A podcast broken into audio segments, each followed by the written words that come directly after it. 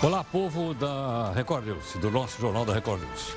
Você pode acompanhar o jornal não só na sua TV, mas se quiser também, fique sabendo quando está aqui no celular. Você baixa aqui o aplicativo do Grupo Record, que é o Play Plus, e você acompanha, está no metrô, está no trem, está no ônibus, pode acompanhar. Se tiver perto de computador, é fácil. É YouTube, Facebook, Instagram e, lógico, aqui na nossa TV Record News. Bom, o Faísca, o Faísca, você sabe, é o anti-herói aqui do Jornal da Record News, ele está toda noite aqui. E dessa vez ele fez uma proclamação dizendo que ele vai chamar o FBI. O FBI é. Ele disse que a rede social dele foi hackeada assintosamente. E o que, que vazou? Vazaram suas conversas com a bancada do PGG, o Partido dos Gatos, Gatunos, né? e elas foram divulgadas. Olha que nós mesmo conseguimos uma cópia. Então, do vazamento, está aqui a cara do Faísca, PGG Online. Aí você diz, alguém sabe onde encontrar peixe mais barato? Pergunta o Faísca. Responde hoje. Tem um amigo que trabalha na Peixe Brás. Aí ele pergunta, é aquela ao lado da Lava Jato ou Lava Gato? Enfim, como é que você publicou isso do Faísca? Não. Então está obtendo aí peixe, preço por um, peixe por um preço mais barato. É que eles tinham conseguido uma graninha de uma tal empreiteira que vocês conhecem para bancar compra de uma banca inteira de lagosta. Sabe aquelas lagostas iguaizinhas que só o ministro do Supremo pode colocar os dentes? É essa aí. Assim diz o Faísca, ele quer que o hacker seja condenado, uma condenação brava. Será obrigado a ver sessões do Supremo Tribunal da TV durante uma semana, ficar sentado lá. Na sua opinião, é válido invadir uma rede social, seja qual for, e publicar o conteúdo?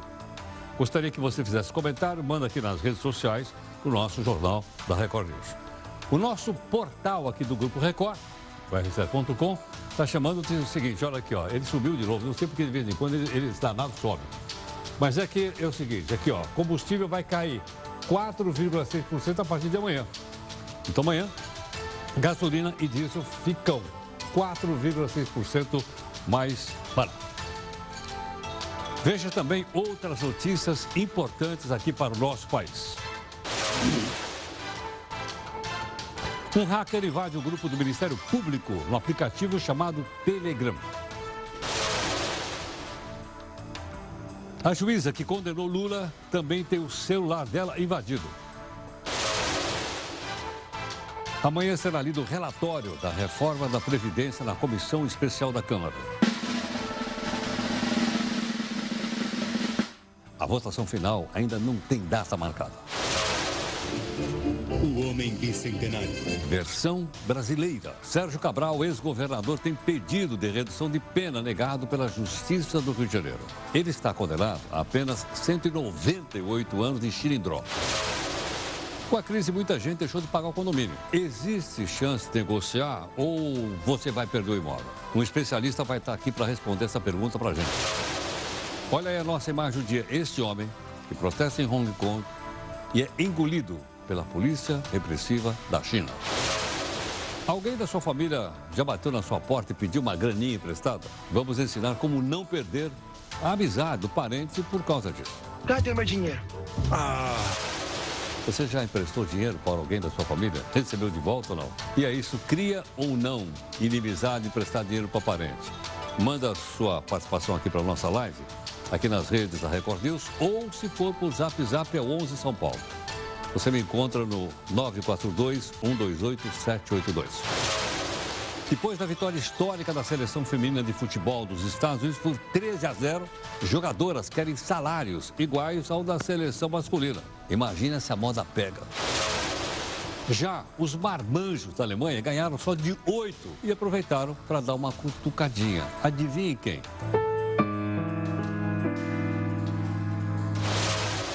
A gaveta do Jornal da Record News relembra as construções irregulares naquela favela de Musema do Rio de Janeiro. Elas vão continuar arriscando a vida dos moradores? Esta é para lamber os beiços. Aqueles lanchinhos ecológicos do McDonald's vão chegar via drone. Olha o Ronald aí, gente.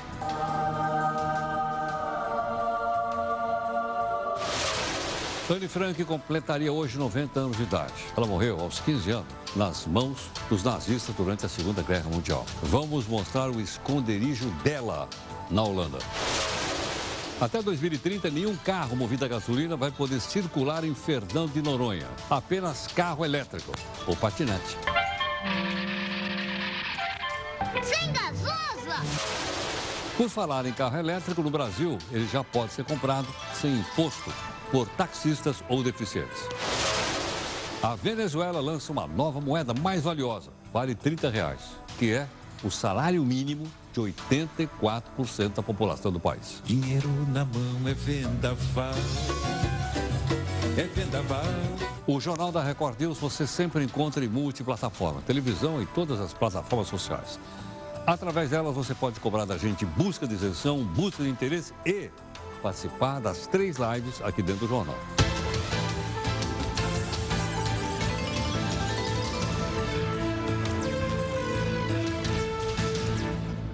Olha aí, você viu também o Maduro dançando aí. O Maduro qualquer hora vai pegar o Felipe, ele vai vir aqui para pegar o Felipe, que botou ele dançando lá, dinheiro na mão, é federal. Bom, mas você pode acompanhar todos nós aqui todo dia, 5 da tarde, na primeira live, reunião de pauta, hoje Neide Martingo, a Júlia, é, aqui no nosso estúdio do r7.com, que é o nosso portal, ok? Comunicação para cá, a hashtag aqui é o JR News, como você já sabe. Tudo bem? Bom, vamos lá olhar então para nosso desafio do dia. É o poeta Romano Virgílio. Olha o que ele dizia naquela época. O rumor é a mais veloz das pragas. Eu poderia trocar aqui por a fofoca é a mais veloz das pragas, ou usando então agora, a fake news é a mais veloz das pragas. Logicamente que o coitado do Virgílio nem sabia o que era essa história de fake news. Mas os hackers sabem. E como você sabe, os hackers estão à solta. Tem um aplicativo no celular chamado Telegram, ok? A juíza federal, Gabriela Hart, tinha lá, invadiram o celular dela e tiraram tudo que ela tinha lá. Aliás, não só dela, também de vários procuradores da República, do Ministério Público. Isso depois que foram vazados aqueles diálogos entre Sérgio Moro de um lado e o procurador Deltan Delanhol do outro, que é o da Lava Jato. Hoje teve bate-boca lá na, na Câmara. Por quê? A Comissão de Segurança Pública de Combate ao Crime Organizado queria, queria não, eles apresentaram um requerimento para trazer o jornalista chamado Glenn Greenwald, que é um jornalista britânico, e ele é o responsável por um site chamado The Intercept Brasil, ou Intercept Brasil, que divulgou o trecho da conversa entre o Delanhol e o Moro. Queriam que o homem fosse prestar lá esclarecimento. O motivo seria que ele poderia supostamente ter praticado os crimes contra o ministro Moro, que teve lá o celular invadido. Bom, claro que o pedido foi colocado em, em, em execução, Houve lá, falaram, falaram, falaram, falaram, ninguém votou coisa alguma coisa, votaram nada. Mas o deputado Paulo Teixeira, do PT, já aproveitou e desceu a ripa no Sérgio Moro e no Deltan Delayol. E quem está falando em hacker não somos nós. Um jornalista que obteve informações o fez e não tem que declinar o segredo de fonte, mas ele virá aqui para dizer dos fatos criminosos cometidos pelo ministro Sérgio Moro e pelo Dallagnol. Em segundo lugar, era telefone público. Telefone público. São telefones institucionais, aqueles usados. Em terceiro lugar, o que temem aqueles que querem direcionar o alvo da acusação não para quem cometeu o crime que foi o então juiz Sérgio Moro com o atual procurador Daltan Dallagnol, mas querem direcionar a um jornalista. Portanto, eu estou achando estranho, mas eu votei favorável. Votei favorável para que ele venha aqui e repercuta os crimes cometidos que foram divulgados ainda em pequena parte, que tem que ser divulgados ainda em parcela ainda maior. Agora, o outro lado. Já o deputado Luiz Miranda disse que criminosos são o jornalista que divulgou, o chamado Glenn Greenwald, e o site dele, que é o Intercept. Eu quero saber se de fato esse ilícito ele ah, tapa o buraco da forma ilícita que foi adquirida a, ah, as gravações que possui uma CPI nessa casa de crimes cibernéticos já pronta para ser pautada e para investigarmos criminosos como essa equipe do Intercept. E, e serão investigados e serão convocados e provavelmente serão criminalizados pelos que eles fizeram. Porque vão focar em bater no ministro ao invés de focar no objetivo principal do requerimento, que é saber como é que se consegue hackear um ministro da Justiça e ficar por isso mesmo e ainda sair como premiado Nobel do jornalismo. A vergonha é se aprovarmos esse requerimento aqui. Aí eu vou dizer com toda sinceridade, convido o Daniel a voltar comigo contra esse requerimento nesse momento. E lá na CPI, você encabeçar isso dentro, vou lhe convidar, convidar o seu partido colocar você lá dentro, que eles lá pagarão pelos crimes cometidos. E se de fato o ministro Moro, na, na atribuição que eu acho que não cabe a essa casa, mas vocês querem bater, tiver cometido algo antiético, ele tem a instituição dele, vai cobrar dele e a justiça já está tratando do assunto, creio eu. E se a esquerda quiser levantar essa bandeira, é problema deles. Mas para mim, eu vou, não vou mudar a mesma forma de pensar. Sem ele, a corrupção, nós estamos falando do Lula livre, mas nós temos uma outra de bandidos que vocês esquecem, que estão atrás das grades, comprovados, com todas as provas, com tudo o possível impossível, que se não fosse a Lava Jato, estavam até hoje roubando e a Petrobras está no estado deplorável que se encontra hoje, pelo tanto que roubaram da Petrobras, bilhões e bilhões. Mas será que usaram aquele pi lá? Pi. Será que ele falou um palavrão lá? Estou desconfiado que ele falou alguma coisa. Bom, você já emprestou dinheiro para algum parente? Perdeu a amizade? pagou ou não pagou? Bom, uh, muitas pessoas passam por essa, por essa situação, por esse constrangimento. Nós vamos conversar um pouco a respeito disso, né? A questão, a Vera Rita de Mello Ferreira, doutora em psicologia econômica, gentilmente está aqui conosco hoje no jornal. Vera, muito obrigado pela sua gentileza, muito grato pela participação aqui no jornal. Boa Tenho noite. certeza que esse assunto é um assunto explosivo em muitas famílias. Ixi, aí é saia justa direto, é né? É saia justa direta? E às vezes é até mais do que isso, né?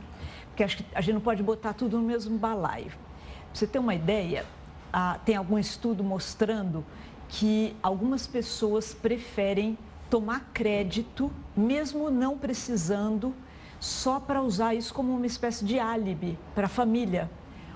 Eu estou pedindo dinheiro emprestado, então eu não posso emprestar dinheiro para você. Ah, é assim, é? Chega nesse ponto, a pessoa fica tão constrangida de dizer não que acaba ela mesma. Agora, quando você fala não, você pode perder a amizade do parente? Ah, pode, né? Pode. É fácil acontecer isso, infelizmente. É um pouco aquela história. Amigos, não, amigos, amigos, negócio à parte, parte, né? Seria parente, parente, negócio à parte também. É claro que existem situações em que a pessoa realmente está precisando. Ela pode ter um problema de saúde na família, ameaça de despejo, alguma situação muito dramática. Mas outras vezes a coisa não é bem assim. Então, a gente sugere, por exemplo, que a pessoa faça um test drive. Se já emprestou para aquela pessoa e não deu certo, Babau, não empresta mais. Ah, por favor, né? Vai ser sana para se coçar. Agora, outras soluções pode ser, por exemplo, fazer uma cotização na família. Cada um coloca um pouquinho. Assim, o prejuízo vai ser diluído, pelo menos. Porque você né? já está partindo do princípio que o cidadão diz, não, é meu parente mesmo, Ai. pago quando eu puder, agora não posso pagar. Não, é verdade que algumas pessoas são extremamente cuidadosas e pagam, claro, devolvem, claro. até com juros. Pode demorar um pouco, mas o dinheiro volta, sem dúvida. Mas não é todo mundo que acontece isso.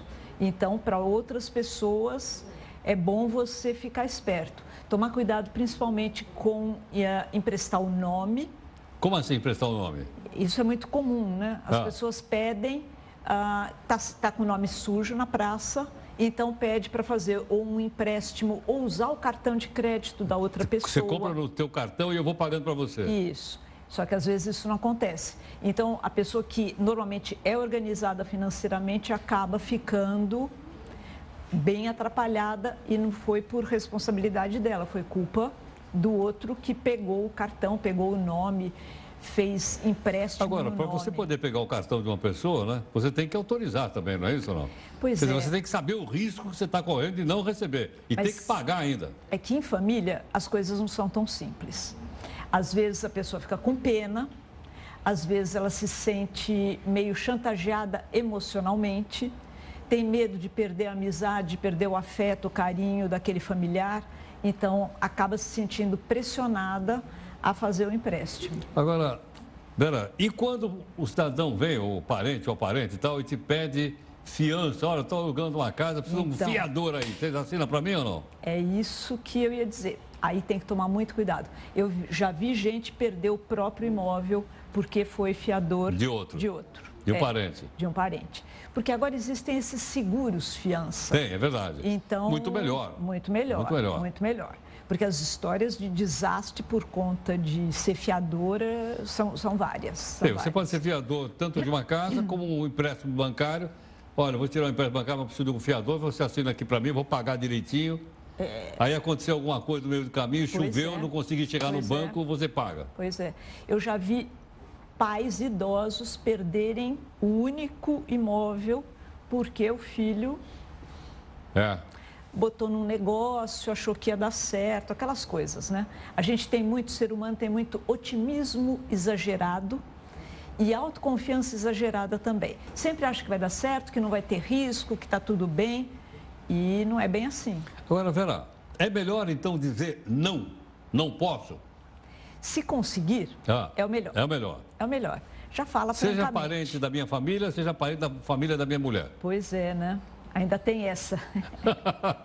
Aí vai ter que pesar com bastante cuidado para não dar problema em casa. É, né? É. Mas. Assim, olha, eu não vou dar fiança para os meus parentes você não dá para o seu, tá certo ou não? E ninguém Fica dá de uma outro. maneira igual e tal. É, é, melhor combinar, sim ou não? É, é melhor, né? E a pessoa daí vai buscar outras alternativas.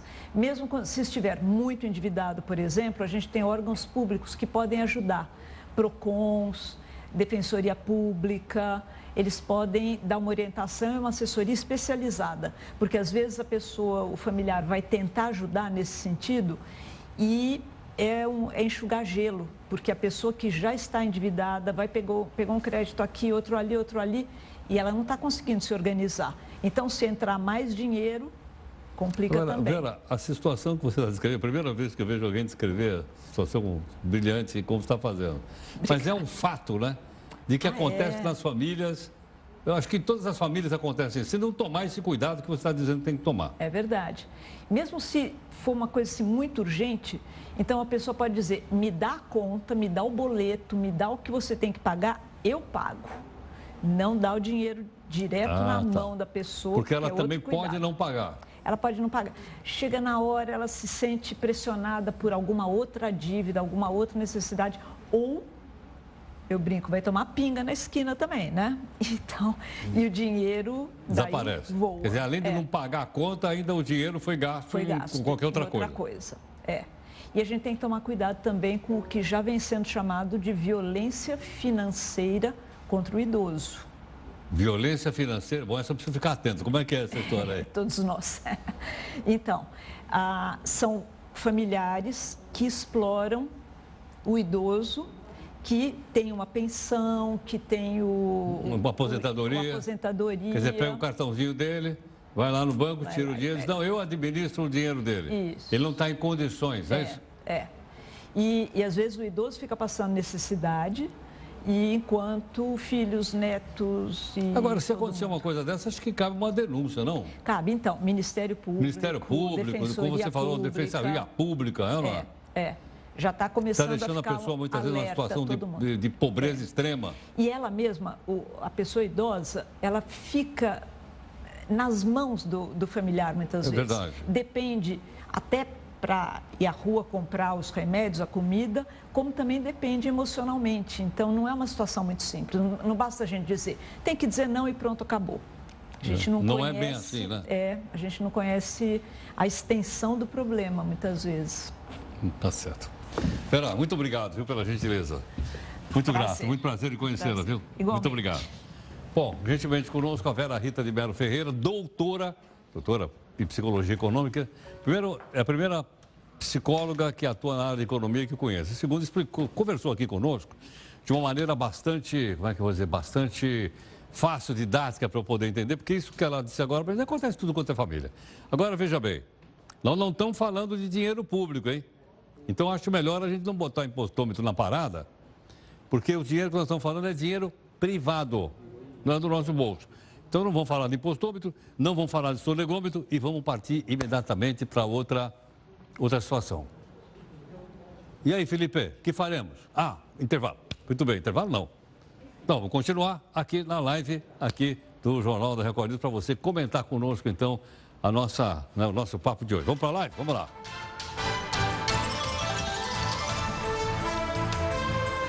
Bom, quase todo dia a gente mostra aqui para você quanto a gente paga imposto no Brasil. Hoje não vai ser diferente, né? Nós já pagamos desde o dia 1 mais ou menos uns seis meses, nós já pagamos 1 trilhão 122 bilhões de reais de impostos no nosso país para o governo federal, estadual e o municipal. Enquanto nós estamos pagando de um lado, tem gente que não paga do outro, né, que pratica a famosa sonegação. Vamos lá. Sonegaram até agora 255 bilhões de reais. Só para ter uma ideia do que é 255 bilhões de reais sonegado. Isso aqui daria para pagar aposentadoria para 200 mil pessoas. Vou repetir. Essa grana aí daria para pagar aposentadoria de 200 mil pessoas, considerando o valor médio. Eu não vou falar regime geral da Previdência porque é confuso. É melhor falar do INSS, que é mais fácil da gente poder entender. Tudo bem? Bom, já que nós falamos de reforma da Previdência, o relatório vai ser lido amanhã, a gente vai mostrar, logicamente, ao vivo aqui na Record News. E hoje, o presidente da Câmara, o Rodrigo Maia, deu alguns uh, spoilers. É spoilers que fala? Spoiler? Caramba! Eu conheço spoiler que é aquelas, aquelas coisas que colocam em cima da asa do avião, chama spoiler também. Ou melhor, o Botafogo, Botafogo não, o Rodrigo Maia revelou o que deve ficar e o que deve sair do relatório. Ok? Vamos dar uma espiadinha aqui no telão. Vamos lá para ficar mais fácil. Você entender isso aqui vai ser amanhã. O que que fica? Idade mínima vai ficar 65 anos para homem e 62 anos para mulher. Em geral, hein? em geral. O que é que sai? O sistema de capitalização, aquela história de você colocar uma grana no banco. Sairia de lá. Estados e municípios teriam que fazer as suas reformas separadamente, o que é uma dor de cabeça para o governador e para o prefeito também. Sai também aposentadoria rural, não vai mexer, e aquela prestação de benefício, eu acho que é BPC e não BPC é prestação de benefício continuado. Eu errei aqui na, na sigla, mas eu erro todo dia, não tem problema nenhum, a gente vai corrigindo aí. Nessa semana, você tem acompanhado também a opinião de personalidade, pessoas que são contra e a favor da reforma. Aí a gente põe um, põe outro. Outro.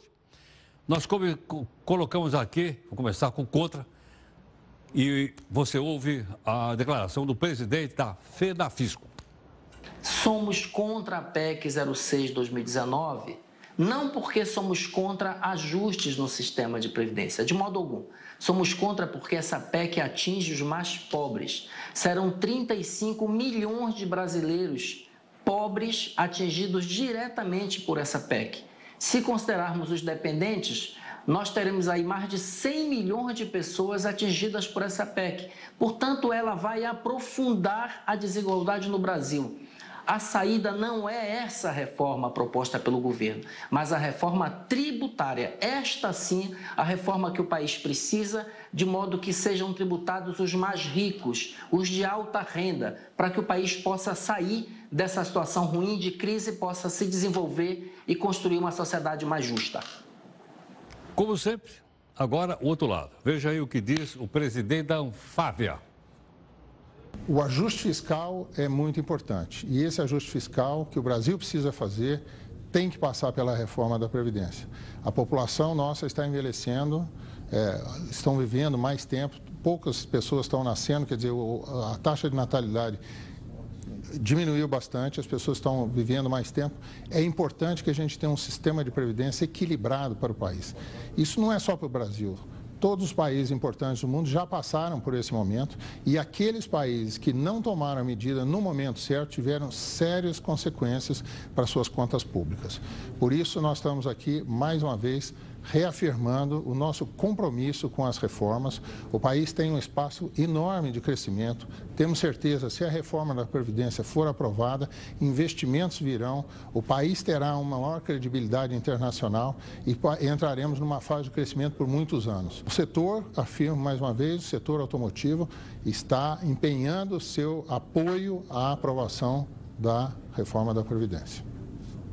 Bom, todo dia tem um conto a favor e você vai formando aí sua própria opinião a respeito. Ok? Você vai avaliando né, e, como cidadão, forma a sua previsão. Por que, que eu estou dizendo? Porque vai ter a votação da PEC, vai precisar de 500, uh, eh, são, vai precisar de 308 votos, que é uma PEC, tá certo? Hoje, como é que está isso? Hoje, segundo esse termômetro aqui da Previdência, teria 105 deputados federais a favor, 130 médias a média, né? 135 em cima do muro. Não sou nem contra nem a favor, muito pelo contrário, essa turma aqui. E temos 143 contra. Não aumentou desde que nós temos colocado para cá, não tem aumentado o número, tem flutuado para cá, para cá não. Estava em 140, agora continua no 143. O fato é o seguinte, a crise econômica faz muita gente deixar de pagar condomínio? Faz. Porque o cara perdeu o emprego. Então, então, aí o que acontece? Aí move uma ação contra o cidadão, e aí a pessoa fica numa situação realmente constrangedora. E aí? Dá para negociar? Não dá para negociar? Vou perder o imóvel? Nós temos aqui a participação, gentilmente, do advogado, especialista em direito de condomínio, que é o doutor Marco Antônio Araújo, para conversar aqui conosco e, né, e dar algumas orientações. Marco, muito obrigado pela gentileza, por ter vindo aqui no jornal. Tudo bom? Muito Prazer. grato, muito obrigado. Prazer estar aqui mais uma vez. Obrigado. Bom, Marco, como é que fica a situação? Não consegui pagar Vou perder o imóvel? Vai ser leiloado o meu imóvel ou não? Corre esse risco. Corre? Corre. Na dívida de condomínio, na dívida de IPTU, Heródoto, é possível sim que seu imóvel seja leiloado se você não conseguir pagar essas dívidas. Então tem que tomar um cuidado especial. Mesmo aquilo que a gente considera bem de família. Né? A pessoa tem um único imóvel e fala, não, esse meu imóvel é bem de família, está garantido. Ah. Não vale para Não está garantido? Não, não está garantido para as dívidas que ocorrem sobre o próprio imóvel. Ou seja, para condomínio e para IPTU. Então não tem bem de família naquela hipótese. Então corre o risco de perder o imóvel no leilão. Bom, e como é que a pessoa tenta negociar? O que, que você faz? Geraldo, tem que saber que condomínio, assim, se você não pagar, alguém está pagando por você. Porque a divisão da despesa? É a divisão da despesa, né? Condomínio é dividir o domínio comum, né? Então alguém está pagando por você. Essa sua, esse seu débito, de alguma forma, impacta nos demais condôminos. Então tem que ter um cuidado especial. Se você, evidentemente, ficou sem pagar, tem que tentar propor um acordo. O acordo é sempre a melhor saída. O acordo é sentar com a administradora, tentar parcelar aquilo. Muitas vezes você não tem condições de pagar à vista, mais a prestação, a, vencida mais a vincenda, né? Ou seja, a que já venceu mais a nova. Então tem que fazer um parcelamento maior e tentar. Os, a, as empresas, de uma forma geral, e os administradores de condomínio, ninguém quer colocar na justiça, porque demora, é custoso. Então, parcelar é uma saída muito boa para as duas partes. Entendo. Agora, suponha o seguinte: durante esse período que a pessoa não está pagando o condomínio, ela tem o mesmo direito que os outros condôminos que estão pagando o condomínio? Essa é uma questão interessante. Teoricamente, tem. Tem. Né? Tem os direitos de exercer, porque, de alguma forma, aquele, aquele valor vai ser executado. Ele pode ser executado, inclusive, na íntegra, ou seja, você não pode ser tolhido de nenhum direito. Mas já há decisão judicial ah. que juiz determina o seguinte: se não está pagando o condomínio em dia, a área social não pode usar. Então não Quer pode dizer, usar não quadra. Fazer um churrasquinho lá embaixo, não pode então, usar na área churrasco. É. E não? parece um pouco exagerado isso. Porque você imagina, Heródoto, que se você deixar de pagar aquela prestação, mais para frente você vai ter que pagá-la na íntegra e com juros e correção monetária. Ou seja, você não vai ser ressarcido parcialmente. Você não vai falar assim, não, como você não usou a piscina é, eu vou tirar um valor aqui do seu condomínio. Não, não vai. Isso não vai acontecer. Não vai. Então você tem direito de usar. Óbvio que alguns, algumas partes comuns, por exemplo, salão de festa, ele é reservado, às vezes tem que ser pago um valor para usar o salão de festa. Nessa hipótese, pode não permitir a reserva. Né, para participar do sorteio. Mas não pode impedir o, o condomínio de ir na piscina, de ir na quadra, de, de agendar o churrasco, aí é, é complicado. É, é, tá. Ah, entendo. Mas aquilo que promove despesa no condomínio não poderia? Por exemplo, alugar o salão de festa. Eu é. teria que pagar uma taxa, geralmente você paga uma taxa, depois tem que pagar a limpeza do salão, né? Tem, tem que pagar a taxa, tem que pagar a limpeza. Aí o condômino atrasado, se ele tem dinheiro para pagar a taxa e a limpeza para o salão de festa, ele poderia, de alguma forma, estar tá pagando o condomínio. É nesse sentido que quando você tem um gasto a mais, o condomínio pode, de alguma forma, restringir. Tem que tomar cuidado, isso tem que estar previsto na convenção do condomínio. A convenção é a regra que estabelece o senso comum ali, né? Não é uma regra absoluta, o judiciário já tem, vem dizendo que não é uma regra absoluta, mas é uma regra que estabelece o senso comum entre as partes. Então tem que tomar algum cuidado. O que não pode é impedir de usar a área comum. Falar, não, olha, você que não está pagando condomínio vai ter que entrar pelo elevador de serviço. Isso não pode acontecer de forma nenhuma, isso é discriminatório. Ele pode continuar usando a garagem? Pode continuar usando a garagem, sim, lógico. É, sobretudo se a garagem fizer parte do daquele apartamento, né? Sobretudo se estiver vinculado ao apartamento. Alugada? Se for uma garagem alugada, vai depender da contratação do, do aluguel. Eventualmente, se você não paga o aluguel da garagem para o dono da garagem, o dono da garagem pode falar, não, você não pagou mais o aluguel, não vou permitir que você use a garagem. Mas é um outro contrato, não é tá, um contrato tá, de condomínio. Tá. É um contrato particular, acessório. Entendi. Né? Não é exatamente condomínio. Não é exatamente. O que é bom deixar claro é que, de tá. forma alguma, o consumidor, ou, enfim, o condômino nessa hipótese, porque não é uma relação de consumo, o condômino, nesse caso, não pode ser exposto ao ridículo. Pera, não pera, pode ser então, exposto. Então, como é que eu fico sabendo quem está pagando quem não está pagando lá no meu. A única forma de você saber quem paga ou quem não paga é na ata de condomínio, na prestação de contas que vai todo mês para você com o valor do que você vai pagar. Ali está o nome do condomínio, no um apartamento número... e quanto ele deve? Exatamente. Ali tem o número da unidade e o valor que ele deve. Ali está constando o número da unidade. Não pode pegar aquela ata e colocar ali naquele quadro do elevador? Não pode colocar no quadro do elevador, não pode colocar dentro do elevador, não pode expor ao ridículo, não pode de alguma forma humilhar aquela pessoa que está devendo. A única forma é na ata de prestação de contas, ou no relatório de prestação de contas mensais, ou na ata que é feita na, na ata do condomínio. Aí pode colocar, porque aí é até necessário, porque você que está pagando em dia tem que saber quem não está pagando em dia e quais são as medidas contra aquela pessoa que não está pagando em dia. Bom, alguns condomínios você paga a água embutida no. é? Outros você paga individualmente.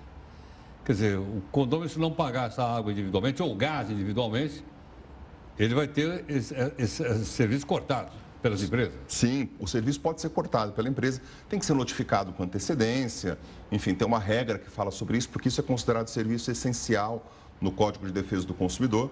Então tem que ser notificado com um prazo de antecedência, mas se ele não pagar, ele pode ter o serviço cortado. Mas isso é uma prestação de serviço, não é a relação que ele tem entre condômino e condomínio. São relações distintas. Então, a, o atraso da prestação de serviço pode culminar, sim, com a suspensão do serviço. Mas o atraso do condomínio, da parcela do condomínio, não pode impedir de entrar, não pode impedir de andar, não pode impedir de usar a área comum. Agora, eu acho que tantas coisas interessantes de, de orientação que você passou. Uma delas é sempre a gente bom lembrar que condomínio é o rateio de despesa. Se eu não pagar esse mês, Alguém tá a minha parte você. vai ser dividida entre os demais, não é, é isso, isso, não? Alguém está pagando por você? Alguém está pagando por mim. E alguém é meu vizinho. E o seu vizinho, e que de alguma forma o condomínio precisa funcionar. Então as pessoas que trabalham lá precisam receber salário, o elevador que quebrou precisa ser consertado, a, a área comum precisa de alguma forma ser arrumada, então alguém precisa pagar. Por isso que se você deve condomínio, tem que procurar alguma forma de resolver isso. Resolver de forma amigável, propondo um acordo, parcelando, e um bom senso vai ter que vigorar nessa hora.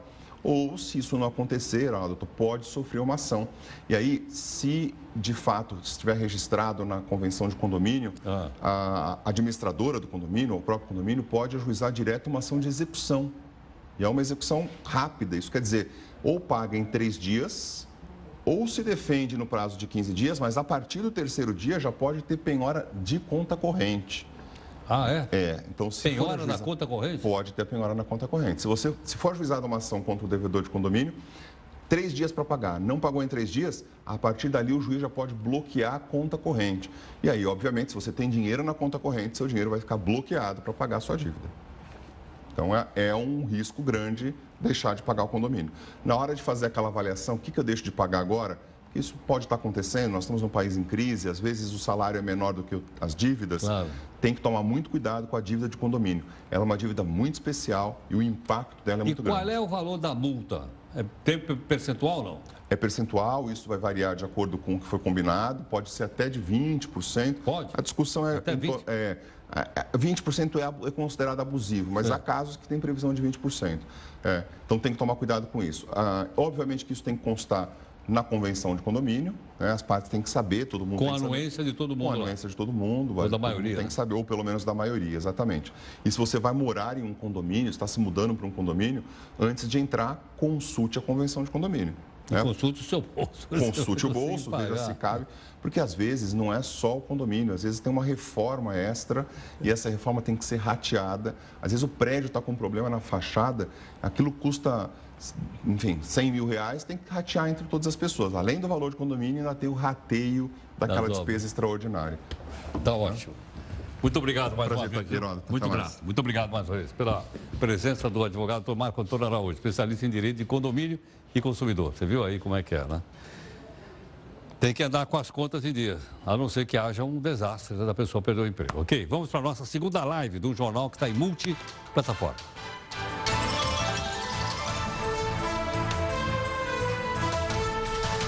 Eu já recebi, eu não vou falar a palavra que eu pensei, um monte de ligação nesse celular aqui, um monte. Os caras querendo me vender um monte de coisa. Eu falo que não quero e os desgrabados me ligam. Tá certo ou não? E agora, o PROCON aqui de São Paulo divulgou um ranking das empresas que mais desrespeitam a gente. Também não vou usar outra palavra que veio na cabeça, porque isso aqui é um jornal. Não, não é? Ligação de telemarketing de tudo quanto é jeito. Aí saiu a lista publicada mensalmente. Veja aqui os ah, mais chatos, né? Aqui na nossa ligação. Quem mais enche o saco da gente é a Vivo. Olha só, 1.607 ligações sem autorização. E o desgramado fica ligando no meu celular. Depois vem a NET com 1.306. Aí vem a TIM com 1.196. Doutor de todos, deve estar tá bem abaixo, mas eu acho que é já uma, um plano de saúde popular, não é isso ou não? Deve ser, né? Não é o doutor consulta, não. É o doutor de todos, 260 ligações. E é claro, por acaso esse lugar aqui é claro. Aliás, recebi uma ligação da Claro ontem, que eu não autorizei, querendo me vender, não sei das quantas, 253 ligações. Agora eu pergunto o seguinte: que punição essas empresas sofrem por ficar enchendo a paciência da gente, ficar ligando aqui sem autorização? Não sei. Mas veja o seguinte: Quantas vezes você foi num lugar e não voltou mais porque não foi bem atendido? Loja, restaurante, cabeleireiro, barbeiro, essa coisa toda. Mas há uma coisa curiosa. O Brasil melhorou nesse ranking. Eu não sei se é por causa da crise econômica, né? mas o Brasil tem gente mais atenciosa, sorridente e tal, que quer ganhar o, o, o, o público. A gorjeta pode ser também. Quem está gentilmente aqui conosco é a Estela Susiquinte, que é CEO da empresa SKS CX Consultancy. Estela está aqui para participar do jornal. Estela, faz tempo que eu não vejo você desde a época da CBN, hein? É verdade. É tempo mesmo. Prazer falar com você. Muito obrigado, Estela. E diz uma coisa, Estela. É, quando a gente faz uma pesquisa dessa, como é que é essa pesquisa anônima? Explica para a gente como é que funciona. Bom, essa pesquisa é feita em 57 países no mundo, a gente abrange muitos países no mundo, através de clientes ocultos, que são consumidores efetivos com hábito de compras, que entram nas lojas, avaliam o atendimento e depois passam esses relatórios para cada uma das empresas de pesquisa para a qual ele foi contratado. Então, Entendo. a metodologia foi essa. Sim, quer dizer que então o pessoal da loja não sabe que aquele consumidor, na verdade, é um pesquisador oculto para avaliar as condições pelas quais ele é recebido ali, é isso? Exatamente. É muito importante que o vendedor não saiba, porque a gente tem uma naturalidade da situação, né? Então a gente vê o cliente entra, faz uma pergunta, vê como está o provador, como está é, o material, se está tudo bem disposto, se tem um código de defesa do consumidor, se o vendedor olhou nos olhos do cliente, se percebeu que o cliente entrou, isso tudo como consumidor normal e o vendedor não percebe. Agora, Estela, o que é que pode ser tabulado? O que é que pode ser medido numa pesquisa dessa?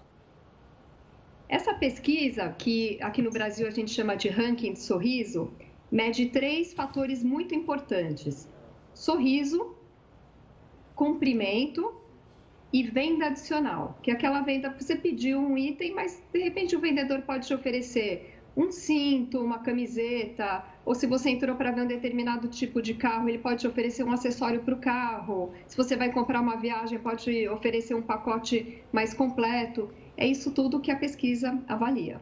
Agora, como é que está a situação do Brasil? Tem evoluído, tem melhorado o atendimento? Qual foi o último resultado? Olha, Heródoto, foi uma surpresa, porque o Brasil melhorou bastante da última medição, que foi feita em 2017, a gente tabulou agora 2018. No ranking de sorriso, o Brasil passou da 44ª posição para o quarto colocado. Então, o vendedor brasileiro está mais sorridente. O cumprimento também, o brasileiro continua sempre cumprimentou, agora continua cumprimentando, só que ainda falta uma atenção maior. Porque hoje em dia a gente tem um fenômeno que é o celular. Quantas vezes você entra na loja e está lá o vendedor olhando no celular? Então, o cumprimento ainda tem que crescer um pouquinho. Mas a gente passou de 44 para o 17, 17 lugar no cumprimento. E venda adicional, uma grande surpresa. O Brasil, esse ano, é o segundo país do mundo líder em venda adicional. Quer dizer, é o segundo do mundo venda adicional. Fui lá comprar um livro, e você não aproveita esse mesmo autor, tem esse outro livro, leva os dois. É assim, não é isso? Fui comprar uma camisa, você não quer levar uma abotoadura para botar nessa camisa é isso? Isso, exatamente, Geraldo. E é, é, foi um prazer fazer essa pesquisa esse ano, porque venda adicional é consequência de dois trabalhos importantes. Primeiro, o treinamento constante das equipes de vendas e o acompanhamento através das pesquisas. E eu, como pesquiseira, né, por natureza, cliente oculto, satisfação de clientes, vejo que o trabalho realmente está funcionando, porque o treinamento acontece, a gente faz a medição e a gente consegue o resultado na hora, muitas vezes no celular do meu cliente. Meu cliente pega o celular, está aqui o dado dele, aumentou venda adicional na sua loja. Agora, quem é o campeão, então, dessas vendas associadas? O Brasil está em segundo lugar. Quem é o primeiro?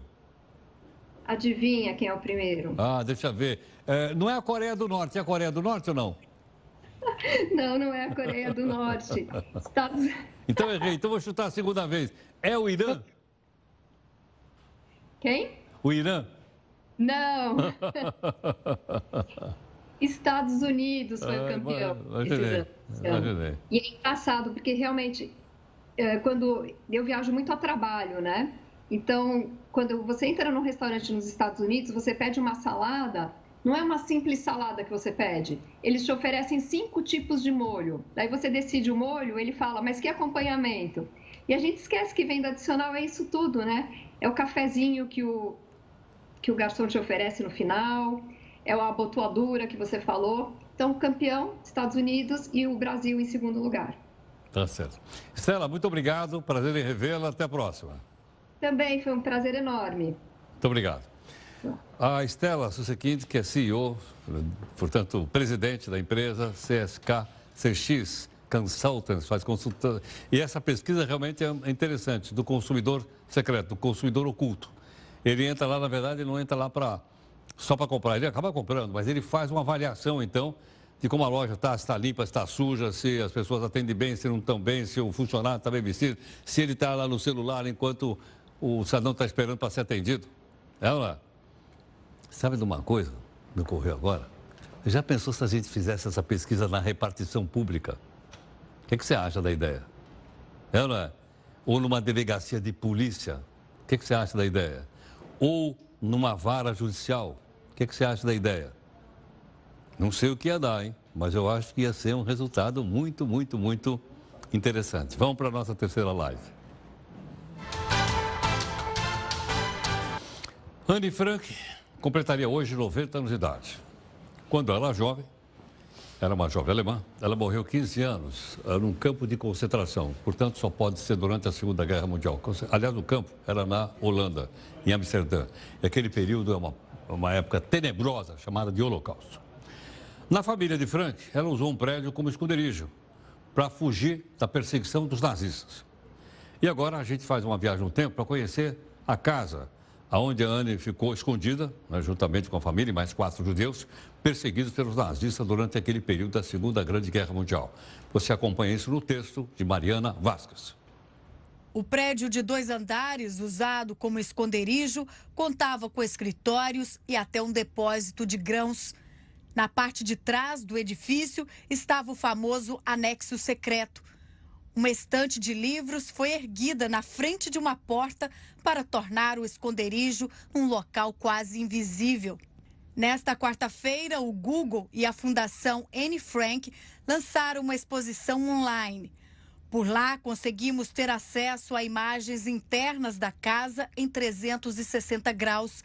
Além disso, foi divulgado esse, que é o único vídeo de N filmado em uma festa de casamento e a única fotografia da menina ao lado dos pais e da irmã. A casa foi restaurada para o estilo original dos anos 30. Esse é o quarto que N dividia com a irmã Margot. A antiga casa da família Frank está alugada para a Fundação Holandesa de Literatura desde 2005 e funciona como abrigo para escritores estrangeiros que não têm liberdade para trabalhar e escrever nos países de origem. Foi nessa casa, no centro de Amsterdã, que Anne Frank escreveu como era o dia a dia no esconderijo. Num trecho, Anne chegou a escrever no diário que desejava se tornar uma jornalista. Ela diz assim: Eu finalmente percebi que eu devo fazer o meu trabalho escolar para deixar de ser ignorante, para conseguir uma vida, para me tornar uma jornalista, porque é isso que eu quero. A jovem só não imaginava que o livro dela, O Diário de Anne Frank, seria um dos livros mais vendidos e vencedor de três Oscars. E tudo isso só pôde acontecer porque o pai de Anne, Otto Frank, conseguiu publicar o diário e desde então é um dos livros mais traduzidos do mundo. Desde a publicação do diário, Anne Frank tem sido apontada como um símbolo universal contra a intolerância, além de ter dado rosto aos milhões de pessoas que morreram no Holocausto. Em 3 de maio de 1957, um grupo de cidadãos, incluindo Otto Frank, abriram a Fundação Anne Frank já a casa de Anne Frank foi aberta em 3 de maio de 1960. A casa é composta por um armazém e escritório sem mobília, para que os visitantes possam andar pelos cômodos.